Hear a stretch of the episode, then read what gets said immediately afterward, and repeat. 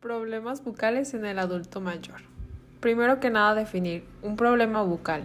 Es toda alteración de cualquier órgano o tejido de cavidad bucal o periferia que limite actividades como la nutrición, comunicación, expresión o que aparezcan molestias o dolor que deterioren la calidad de vida. En cuanto a su epidemiología, primero que nada hay que saber en qué enfermedades vamos a hacer énfasis en los pacientes mayores que va a ser diabetes mellitus, enfermedades cardiovasculares, EBC o secuelas, sepsis por gram negativos, endocarditis, EPOC, insuficiencia renal crónica y polifarmacia. En su epidemiología del por qué es importante estudiarlo es porque su prevalencia es 80% de adultos mayores sufre de pérdida dental. Los problemas más frecuentes en ellos es carie dental, edentulismo, candidiasis bucal, enfermedad periodontal, serostomía, cáncer de cavidad bucal, lesiones bucales por fármacos, trastornos temporomandibulares y trastornos bucales asociados a enfermedades crónicas. Es muy importante que exista la comunicación en el equipo de salud para que todo sea de manera integral. Abarcando cada uno de ellos, iniciamos con las caries, que es la mayor causa de pérdida de dientes. En la fisiopatología en general, algún aspecto de los adultos mayores, tenemos que el envejecimiento se relaciona con el estilo de vida y la cavidad bucal. En esto intervienen factores genéticos, ambientales, socioeconómicos, culturales y epidemiológicos. Y como ya lo hemos visto anteriormente, en las caries en general, pues es por una mala higiene. En ellos es por la incapacidad de realizar esta buena higiene, ya sea por deficiente técnica o enfermedades sistémicas que los limiten como la artritis o el Parkinson. En el cuadro clínico de esta vamos a tener que depende del factor predisponente. Si es un paciente con depresión, puede ser por la higiene bucal deficiente o el consumo elevado de carbohidratos. En este podemos encontrar también un paciente con malnutrición, que tenga en su dieta alimentos ricos en azúcar y otros carbohidratos fermentadores.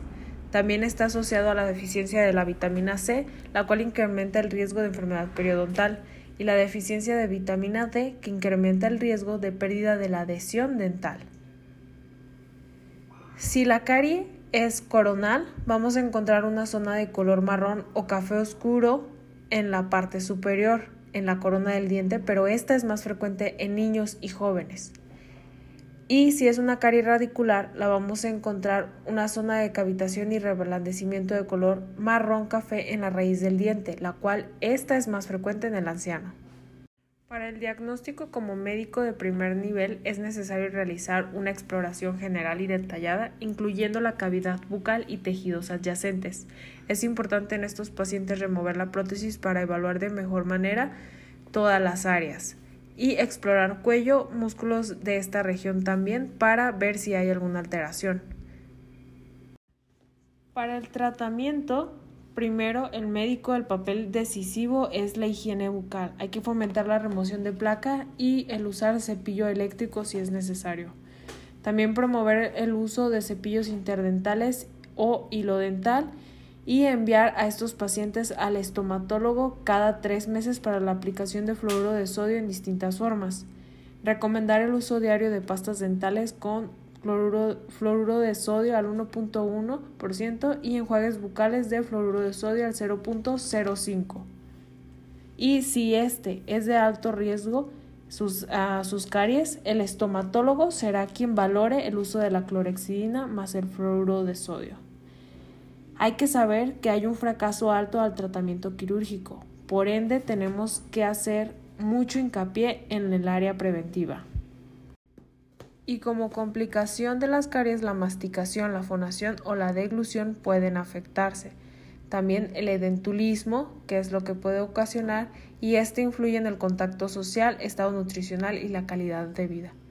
Hay que enviar a todos estos pacientes mayores de 60 años cada cuatro meses al estomatólogo. Otro problema es el edentulismo. Este está presente en el 90% de adultos mayores en México y está asociado principalmente a la caries dental y a la enfermedad periodontal. En mujeres está asociado principalmente a la menopausia, el número de embarazos y a vivir solas. En cuanto a hombres, está asociado al hábito de fumar. En cuanto al cuadro clínico, vamos a ver pues, la pérdida de órganos dentarios parcial o total, y el diagnóstico se va a hacer con la exploración.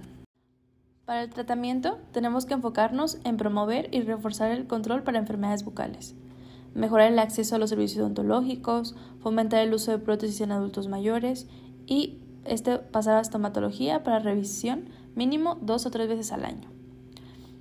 Y en cuanto a las complicaciones, pues tenemos la malnutrición, la depresión, los cambios en su dieta, así como un menor contacto social.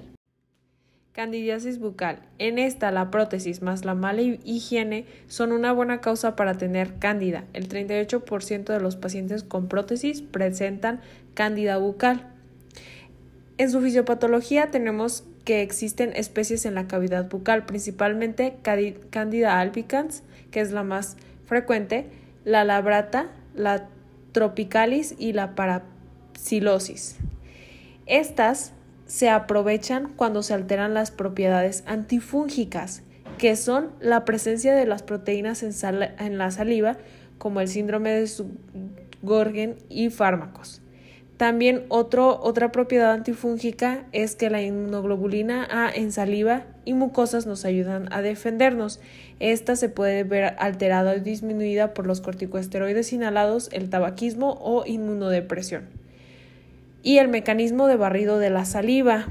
También pues el pH de la saliva que es de 5.6 a 7.8 se puede ver alterado por antibióticos, prótesis dental, radioterapia local y cuando estos se alteran, la cándida se va a aprovechar y meter.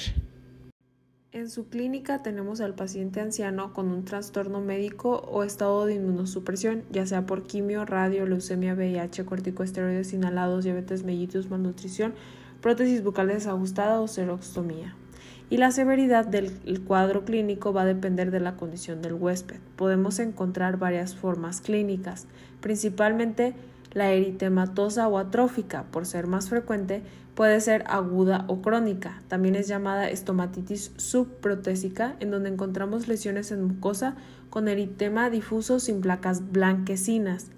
Puede ser asintomática o dolorosa, un dolor que es de tipo ardiente y se localiza frecuentemente debajo de la prótesis dental.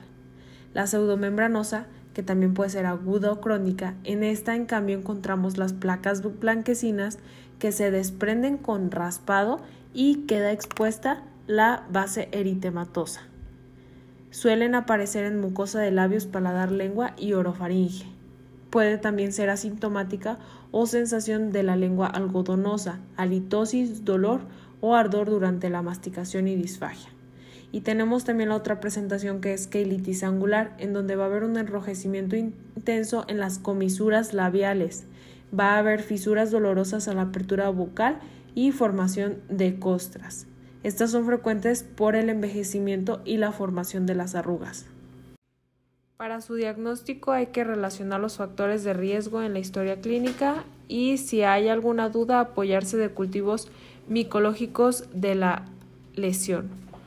Por su alta prevalencia se recomienda hacer la exploración obligatoria de cavidad bucal, en particular con los pacientes con prótesis.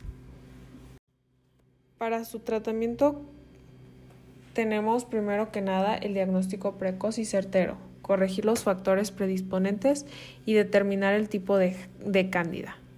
En sus fármacos hay que utilizar antifúngicos. Hay que considerar que el pH gástrico no tiene que estar alcalino porque no se absorben los azoles. Esto puede ocurrir en el uso de omeprazol, calcio, etc. Si es un paciente sin inmunosupresión severa y con clínica localizada, se utiliza nistatina en solución, cuatro dosis de 100.000 a 200.000 unidades en colutorios por 14 días pero hay que decirle al paciente que después de esto tiene que tener una higiene bucal rígida porque la nistatina tiene sucrosa la cual puede causar caries. El gel con nistatina en paciente con demencia, secuelas de EBC, ventilación mecánica, se tiene que utilizar. O si no, como otra opción, el clotrimazol en trocitos de 10 miligramos, disolverlos en la boca cinco veces por día en 7 días. Para que ésta haga efecto debe de tener contacto con la lesión. Si el hongo está en prótesis, se recomienda cambiarla. y para su prevención hay que recomendar remover la dentadura antes de ir a la cama, lavarla y sumergirla en una solución, puede ser de gluconato de clorexidina. Si esta reacción, esta cándida no responde a medidas locales, hay que derivar a segundo nivel para que utilicen antifúngicos sistémicos, como puede ser el fluconazol. En sus complicaciones tenemos dificultad para alimentarse, desnutrición, deshidratación, en casos extremos la diseminación vía sanguínea o a pulmón por la aspiración en pacientes más débiles que son los que tienen ventilación mecánica. Enfermedad periodontal. Tiene su pico de incidencia en adultos mayores entre el 30 y el 40%. Esta afecta tejidos que comprometen el diente y tejidos de apoyo. Está relacionado con el grado de higiene bucal y la edad pero la edad no es el factor de riesgo por sí solo. En cuanto a los factores de riesgo, tenemos la diabetes mellitus, el tabaquismo, el SIDA, factores genéticos, estrés, osteoporosis. Y como fisiopatología, tenemos que la placa dentobacteriana causa la gingivitis, pero esta para que lo cause puede eh, tardar de semanas hasta años. Eh, después puede pasar a hacerse una periodontitis y posterior una pérdida del diente. En cuanto al cuadro clínico, se divide en dos, en gingivitis y periodontitis. La gingivitis es la más común y esta se caracteriza porque es una inflamación, enrojecimiento y sangrado de la encía, ya sea por cepillado o uso de hilo dental. Y en cuanto a la periodontitis, este ya hay un daño en el hueso alveolar, aparte de la inflamación gingival y también hay una pérdida del tejido de soporte. Para el diagnóstico, pues igual es la clínica. Al igual que los demás, para el tratamiento nos vamos a centrar en eliminar la acumulación bacteriana alrededor de la dentición y pues esto vamos a dar instrucciones de una higiene bucal, referir al estomatólogo para que valoren su tratamiento, eh, una terapia complementaria para que controlen su diabetes y eliminar el tabaquismo, así como los demás factores de riesgo, y dar antibióticos locales o sistémicos en caso de ser necesario. En cuanto a la prevención primaria, pues como ya lo hemos mencionado mucho, es el cepillado, uso de hilo dental, cepillo eléctrico, enjuague bucal con clorexidina al punto 12% dos veces al día y controlar principalmente los factores de riesgo eh, cardiovasculares como el tabaquismo, eh, controlar la glucemia, la obesidad, dislipidemias, ya que incrementan el riesgo cardiovascular hasta 7 veces. Los criterios de referencia es que nuestros pacientes tengan inflamación y sangrado de encías, movilidad de los dientes, que sea fumador activo o que tenga litosis, aquellos pacientes dependientes, frágiles o con presencia de diabetes mellitus o cardiopatías. En cuanto a las complicaciones, puede padecer enfermedades cardiovasculares como cardiopatía isquémica, infarto miocardio, evento cerebrovascular, hipertensión arterial, aterosclerosis y enfermedad vascular periférica así como también incrementa hasta un 50% el riesgo de padecer EPOC. En este caso, más frecuente la pérdida dental y pérdida del hueso alveolar. En un paciente diabético, la enfermedad periodontal es más frecuente y más severa, así como también estos tienen menos control de sus glucemias. Un paciente diabético con enfermedad periodontal tiene un factor de riesgo para nefropatía 2 a 2.6 veces mayor. Y para enfermedad renal terminal, 2.3 a 4.9 veces más. Pasando a la serostomía. En este, pues no tienes tanta baba. Es la más común de las disfunciones salivales. En su etiología está asociada al síndrome de Gorgen, artritis reumatoide, lupus eritomatoso sistémico o diabetes mellitus y uremia, que estos son problemas autoinmunes. En cuanto a la clínica, pues como tal vamos a encontrar la disminución de saliva, el cual es un mecanismo de defensa. Su diagnóstico va a ser por la historia clínica y la exploración y en su tratamiento se va a recomendar ingesta aumentada de líquidos, sustitutos salivales, estimular con limón o goma de mascar sin azúcar y los humectantes de labios. Se puede generar también una saliva artificial hirviendo dos nopales en un litro de agua con una hoja de menta o hierbabuena. Y también a estos pacientes se les debe citar con el estomatólogo cada tres meses. Hay que también hablarles sobre reforzar sus técnicas de higiene bucal y evitar irritantes como el café, alcohol y tabaco. para evitar las interacciones con medicamentos que puede causar la serostomía en un 80.5% y alteración del gusto y estomatitis, se recomienda pedirle al paciente que lleve sus medicamentos que toma habitualmente. Como complicaciones de la serostomía tenemos la caries radicular, candidiasis o dinofagia, dificultad para el uso de prótesis y para hablar. Cáncer de cavidad bucal.